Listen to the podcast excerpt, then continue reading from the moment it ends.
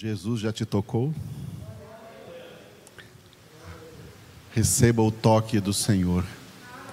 Ele toca o espírito, ele toca a alma, ele toca o corpo, e aonde ele toca, ele ministra vida e vida com abundância. Foi isso que ele disse. Eu vim para que vocês tenham vida e a tenham com abundância. Aleluia. Não abundância de tristeza, não abundância de depressão, não abundância de coração partido, abundância de graça, abundância de fé, abundância de amor, abundância de alegria. Jesus é maravilhoso. Vamos para a parte final da nossa congregação com o texto final do livro, do capítulo 10 do livro dos Atos dos Apóstolos. Estamos na reta final desse capítulo 10, últimos versículos, do versículo 44 ao 48, cujo título é O Efeito da Pregação. O efeito da pregação do apóstolo Pedro lá na casa do centurião romano Cornélio e todo o pessoal que estava ali esperando, como nós vimos hoje de manhã, esperando sedentos, sedentos pela palavra de Deus, e ao ouvirem a palavra, caiu sobre eles o Espírito Santo. Esse texto aí, do 44 ao 48, ele está dividido assim: o 44 é uma introdução foi o que nós vimos na congregação de 10 horas da manhã hoje. E do 45 ao 48, onde nós vamos entrar agora, é o desenvolvimento desse texto, texto final aí. As pessoas sedentas de ouvir a palavra de Deus sobre Jesus, enquanto Pedro ainda pregava, elas receberam o Espírito Santo que caiu sobre elas. Diante disso, teve a, a reação dos visitantes, os visitantes que vieram juntamente com Pedro, vieram com o apóstolo Pedro nessa comitiva de evangelismo. E aonde o apóstolo Pedro ia evangelizar, essa comitiva o acompanhava. Essa comitiva, esses visitantes, eram de judeus de Jerusalém que foram convertidos ao cristianismo desde o dia de Pentecostes e já faziam parte da igreja cristã de Jerusalém. E a reação deles quando viram que o Espírito Santo foi derramado por Deus sobre pessoas que não eram judias, que não eram do povo, não eram do povo de Israel, não eram judeus. Porque não vamos nos esquecer que este capítulo 10 do livro dos Atos dos Apóstolos, ele serve também de ensinamento para o apóstolo Pedro e para os demais apóstolos lá no primeiro século, que Jesus não veio só para os judeus, ele veio para salvar pessoas de todas as nações da terra indiscriminadamente. E a reação deles diante disso, né, foi uma reação de admiração. Então nós vamos nos concentrar nesse texto aí, do 45 ao 48, que é a reação desses visitantes. Do 45 ao 47, a admiração deles. E por fim, lá no versículo 48, todos os que receberam o Espírito Santo aquele dia foram batizados. Tá? Vamos chegar lá no final, no 48 outro dia. Vamos ficar hoje com a admiração desses visitantes do 45 até o 47. 45 e 46, então, admiração dos visitantes, e diante da admiração dos visitantes, o 47 vem uma pergunta justa do apóstolo Pedro a esses mesmos visitantes que vieram com ele. 45 e 46, admiração dos visitantes. Quem eram esses visitantes? Do versículo 45 vai apresentá-los como fiéis da circuncisão. E eles se admiraram, no versículo 46, de que Cornélio e as pessoas que estavam na sua casa, diante do derramamento do Espírito Santo, eles estavam de repente falando em línguas, falando em línguas estranhas, como os primeiros discípulos também falaram no dia de Pentecostes, Atos capítulo 2, quando foram batizados com o Espírito Santo, e esse é um fenômeno que continua acompanhando ainda a obra do Espírito Santo em muitas vidas até nos dias de hoje. Como Jesus disse em Marcos 16, quem crê em mim, esses sinais acompanharão. Um desses sinais é falarão novas línguas. Então isso existe e nós vamos falar mais sobre isso na quarta-feira, não hoje. Hoje nós vamos falar sobre os fiéis da circuncisão. Só o versículo 45 é o suficiente para nós nessa noite. E os fiéis que eram da circuncisão, que vieram com Pedro, admiraram-se, porque também sobre os gentios foi derramado o dom do Espírito Santo. Vamos repetir? E os fiéis que eram da circuncisão, que vieram com Pedro, admiraram-se, porque também sobre os gentios foi derramado o dom do Espírito Santo. Aleluia. Bom, estes visitantes, portanto, que vieram junto com o apóstolo Pedro e que são chamados nesse versículo 45 de fiéis da circuncisão, como eu já falei para vocês, eram judeus, descendentes de Abraão, Isaac, Jacó, faziam parte da nação geopolítica de Israel, tá?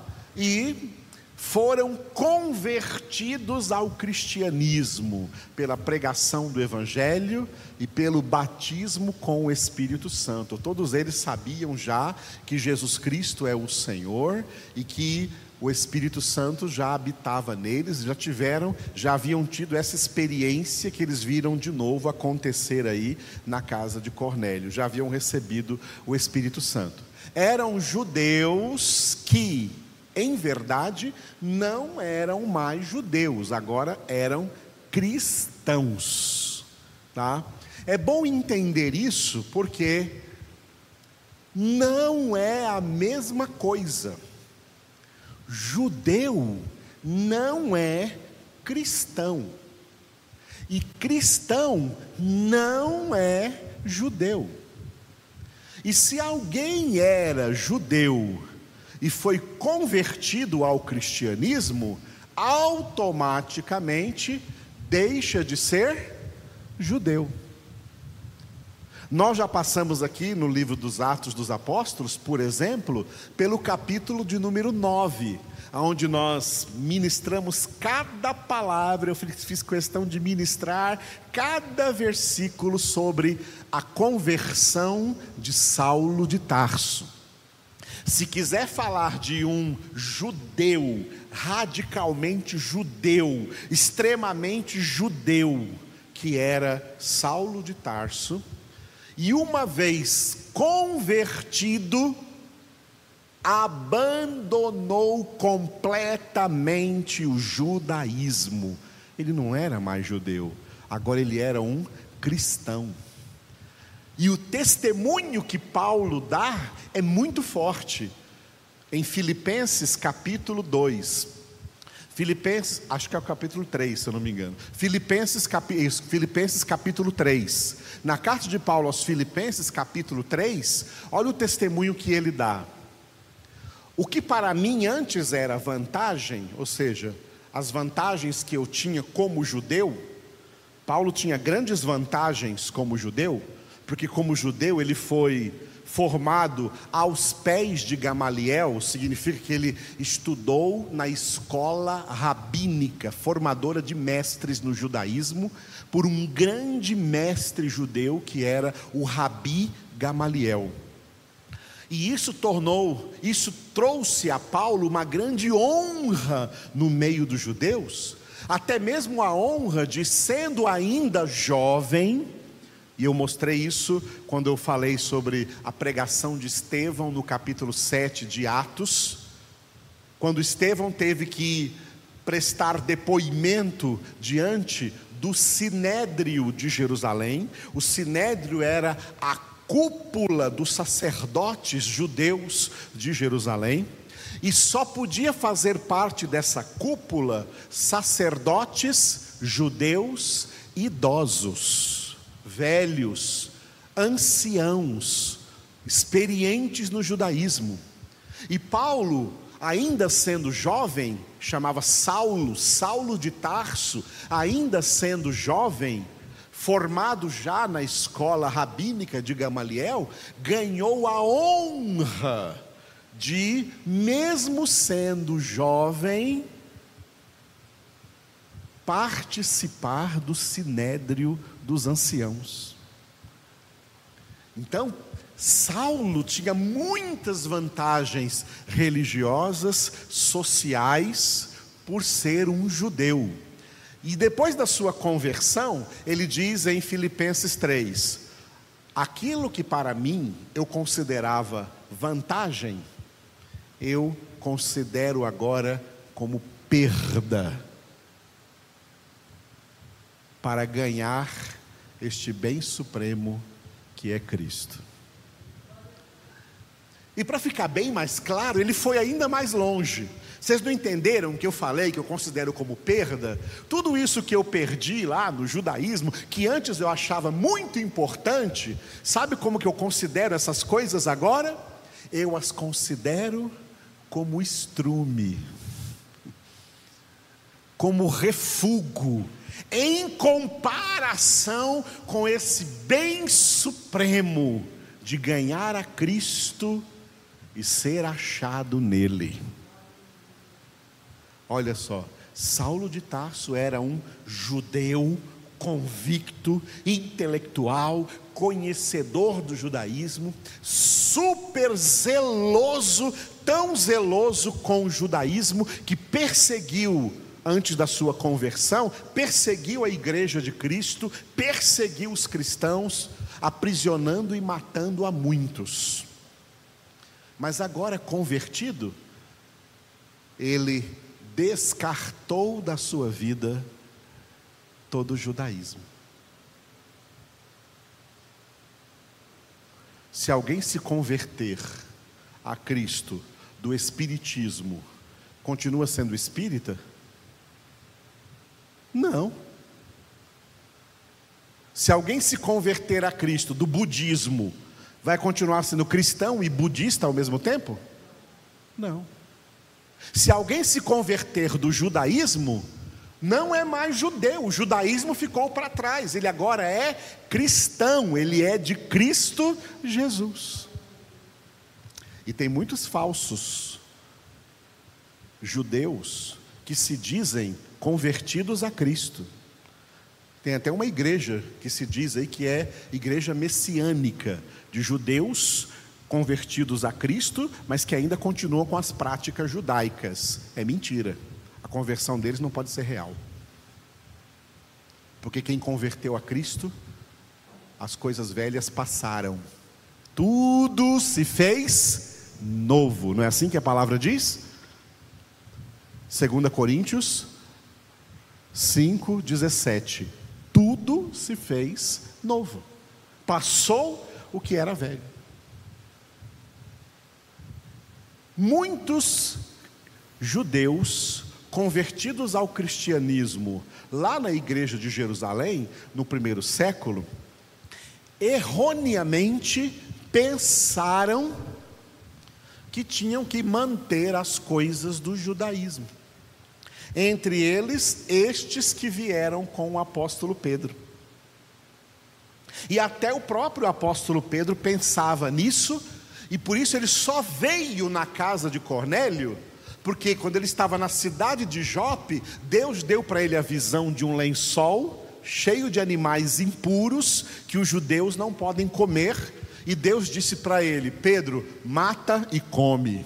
Não, Senhor, nunca comi nada impuro. Não chame de impuro aquilo que o Senhor purificou. Deus disse para ele por três vezes, porque Deus estava preparando a ele para vir à casa de Cornélio pregar a palavra de Deus, sendo que Cornélio não era judeu, era romano, era gentil, era considerado indigno diante dos judeus. Então, o que nós estamos vendo aqui nesse capítulo 10 é Deus fazendo essa separação. Judaísmo não é cristianismo. Cristianismo não é judaísmo. Essas coisas não podem estar misturadas. As práticas religiosas do judaísmo não fazem parte das práticas cristãs, das práticas que nós temos em Cristo Jesus. Eles davam, eles eram chamados de fiéis da circuncisão, porque davam muito valor a essa circuncisão que não faz parte do cristianismo, que fazia parte do judaísmo. E Saulo de Tarso, que depois da sua conversão é o apóstolo Paulo, olha o que ele escreveu em Gálatas, capítulo 6, versículo 15. Gálatas 6,15. Pois nem a circuncisão é alguma coisa, e nem a circuncisão, mas o ser nova criação. Repita comigo ali da parede. Pois nem a circuncisão é coisa alguma, nem a incircuncisão, mas o ser nova criação. Falei para vocês lerem do slide. Porque na Bíblia está escrito nova criatura, não é? Paulo não escreveu nova criatura, essa é uma tradução errada. A tradução certa é essa. Paulo escreveu nova criação. Porque nova criação, que é o que também aparece em 2 Coríntios 5,17, não é nova criatura, é nova criação. Essa nova criação é a salvação em Cristo Jesus. Quando Paulo diz que nem circuncisão significa nada e nem incircuncisão não significa nada, Paulo está dizendo, sabe o que com essas palavras? Escutem aqui. Nenhuma religião na terra significa absolutamente nada diante de Deus. Nenhuma religião é válida diante de Deus. O que vale diante de Deus é a conversão, mediante a qual nós somos feitos nova criação.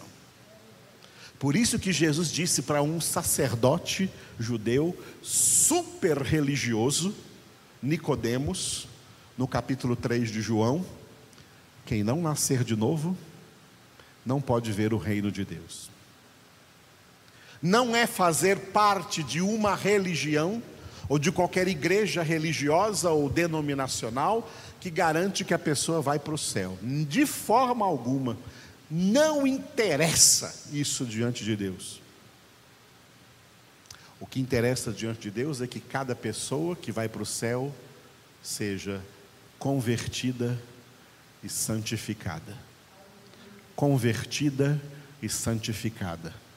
Convertidos e santificados, nova criação, gente nova, gente em transformação de vida, gente que está sendo transformada na imagem de Cristo Jesus, não um prosélito de uma religião, não um prosélito ou um adepto de uma denominação, mas um membro vivo do corpo de Cristo, a semelhança do Filho de Deus sendo gerada nessa pessoa. É isso que importa. É isso que é a nova criação. Esse é o resultado que o Evangelho de Cristo faz na vida de um pecador. Aleluia. No céu não vai existir nenhuma dessas igrejas denominacionais que existe hoje por aí com placa de igreja. Nenhuma delas estará no céu. Sabe quem estará no céu? Somente a nova criação de Deus. Pessoas renascidas, pessoas renovadas, pessoas transformadas, pessoas santificadas na palavra, no Evangelho, no Espírito de Deus, na sua vida. É por isso que nós aqui não pregamos denominação, nós pregamos o Evangelho. Denominação não é poder de Deus para salvação, o Evangelho é o poder de Deus para a salvação. Denominação é como circuncisão.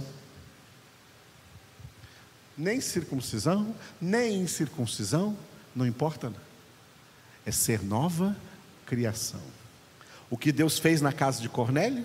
Converteu pessoas que estavam ali sedentas pela palavra de Deus e pessoas que nunca fizeram parte de nenhuma congregação, mas foram batizadas pelo Espírito Santo de Deus, porque tinham necessidade de Deus.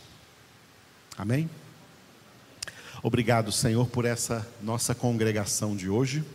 Obrigado por essa palavra que nos deste, para que nós entendamos claramente quem somos e qual é o nosso papel diante do mundo e da sociedade. É um papel de ser testemunhas de Cristo Jesus, é um papel de pregar o Evangelho a toda criatura, é o papel de orarmos em favor de todos os homens, sejam eles quem forem, indiscriminadamente e a todos pregar o Evangelho e testemunhar como é maravilhoso ser de Cristo Jesus. Como é maravilhoso ser filhos de Deus. Como é maravilhoso ser pessoas renascidas, ser nova criação em Cristo Jesus. Por isso, ó Deus, glorificamos, exaltamos, bendizemos o teu nome colocamos a nossa vida completamente na tua presença. Oh Deus, tu és grande, tu és tremendo, tu és maravilhoso, tu és o grande amor derramado em nossos corações. Obrigado, Espírito Santo, porque tu também vieste sobre nós naquele dia da nossa conversão. Tu nos converteste nos convenceste do pecado, tu mostraste o quanto nós éramos pecadores, pecaminosos diante do nosso Pai. Tu vieste operar dentro de nós verdadeiro arrependimento, verdadeiro quebrantamento, que nos levou a confessar os nossos pecados diante de Deus e confessar a Cristo Jesus como nosso único Senhor e Salvador. Por isso te glorificamos, adoramos o teu nome, entregamos a ti, Senhor, as nossas vidas e louvamos ao Senhor, porque tu estás conosco hoje e todos os dias até a consumação do século. Bendito seja o teu nome, Senhor. Nos entregamos a ti entregamos a Ti nossas famílias, nossos entes queridos. O nosso desejo é que todos sejam convertidos, que todos recebam a plenitude do Teu Espírito Santo e sejam santificados em nome de Jesus. Amém. Aleluia.